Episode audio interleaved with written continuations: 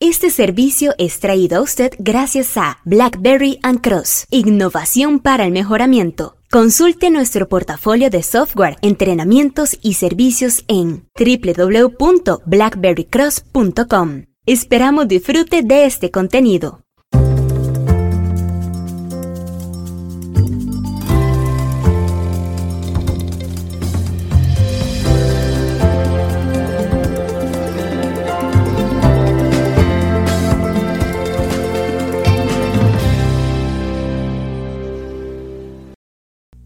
Simulación, simulación Monte Carlo, simulación estadística, una introducción. Les saludo a Mar Mora desde Blackberry Cross en San José, Costa Rica. Gracias por unirse a estas sesiones de microaprendizaje y podcasting que son posibles gracias al apoyo de nuestros aliados. El día de hoy, posible gracias a More Steam, líderes en la confección del mejor e-learning en aprendizaje Lean Six Sigma, análisis de datos, ingeniería de calidad y temas afines, así como herramientas de análisis de datos, incluyendo incluyendo simulación Monte Carlo. Este material que estaremos trabajando el día de hoy abre la primera parte de varias que traeremos a usted con el propósito de familiarizarle con el concepto de simulación Monte Carlo, simulación estocástica. Y es este material confeccionado con adaptaciones a la obra Statistics and Simulation de Smita Skrivanek estadística en jefe de Morse Team.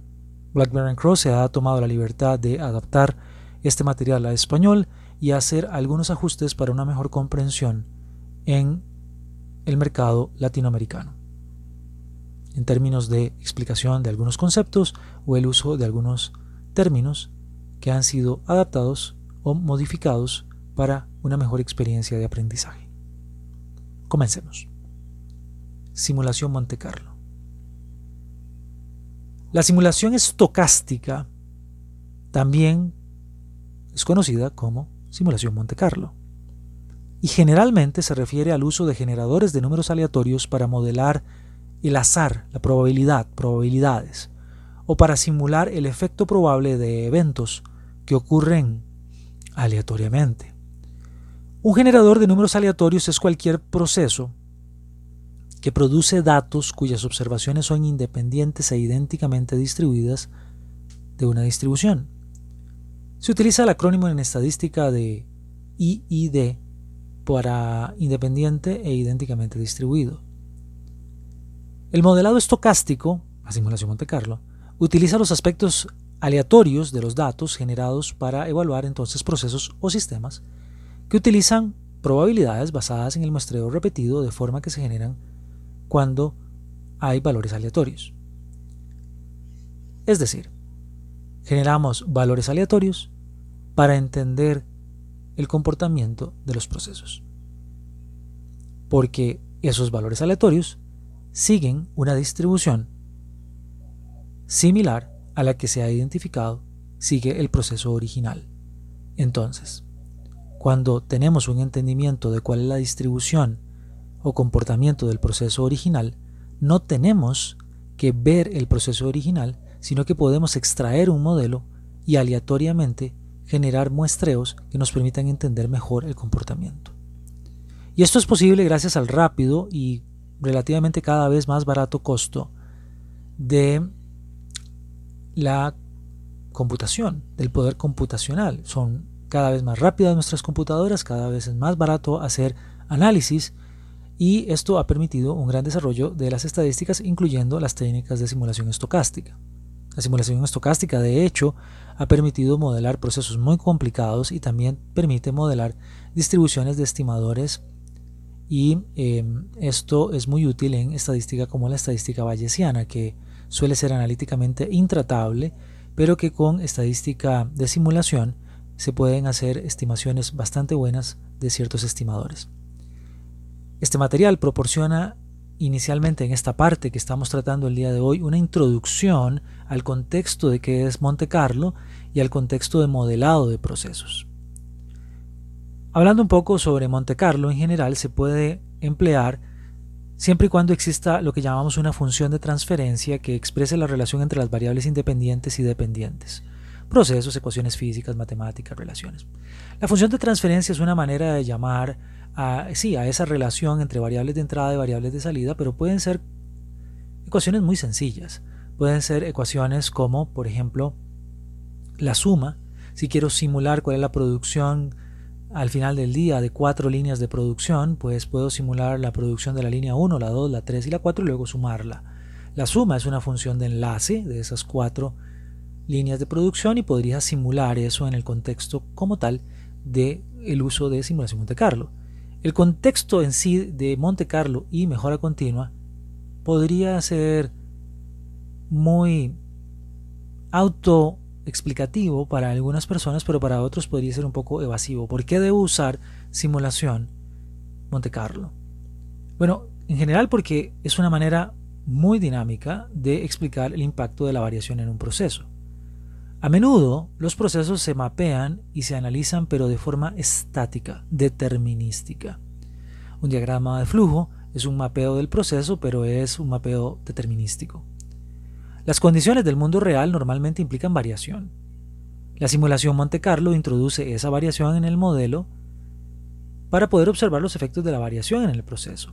Específicamente, el modelado estocástico ayuda a evaluar cómo la variación de las variables independientes o variables de entrada tienen un efecto sobre las variables de salida o dependientes.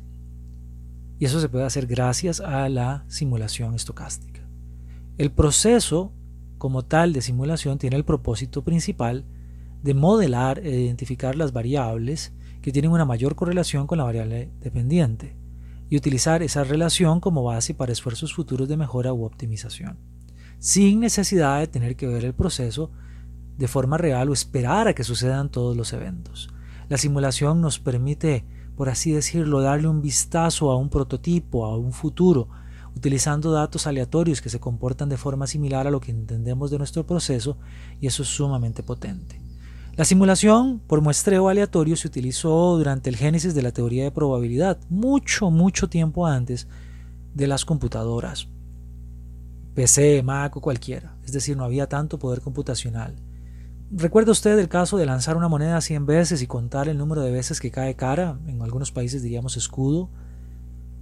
Si usted toma el número total de veces que la moneda cayó cara y lo divide entre el total de lanzamientos, estará calculando una proporción que nos dará una estimación de la probabilidad de obtener cara. Y eso en general es un primer abordaje de simulación. El error asociado a la estimación que se presenta en la realidad se conoce como error Monte Carlo. La simulación estocástica podríamos también remontarnos al siglo XVIII, en 1777 aproximadamente, cuando Buffon utiliza eh, un experimento para estimar la probabilidad de que una aguja caiga sobre una línea en una cuadrícula uniforme de líneas paralelas. Es un estudio conocido, de hecho, como la aguja de Buffon. También eh, William Gosset, que derivó la distribución T o T de student o student, usa la técnica de simulación estocástica a principios del siglo XX para su trabajo con muestras pequeñas. El nombre simulación Monte Carlo se acuña por ahí de la década de los 40 en el siglo XX por un grupo de científicos que trabajaban en el proyecto Manhattan en el Laboratorio Nacional de los Álamos. Y ese grupo utilizó la simulación para calcular probabilidad con la que un neutrón eh, podía eh, estar involucrado en los procesos de fisión de eh, los átomos de uranio y entonces cómo ese, ese neutrón podría desencadenar la fisión con otro átomo. El método lleva el nombre en sí de los casinos de Mónaco y Monte Carlo y se refiere al hecho de las posibilidades que encierra el juego de azar, eh, de muestreo y de eh, repetitividad aleatoria. Y por eso se le llama simulación Monte Carlo. En nuestra próxima entrega continuaremos platicando sobre la técnica de simulación Monte Carlo, cómo utilizarla y las ventajas. Recuerde visitarnos en www.blackberrycross.com, suscribirse a nuestros canales de podcast en Spotify, en SoundCloud, en YouTube y en otros canales.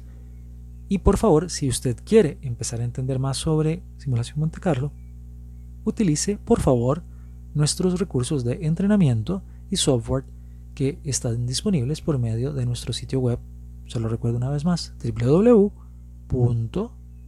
blackberrycross.com. Gracias y hasta la próxima.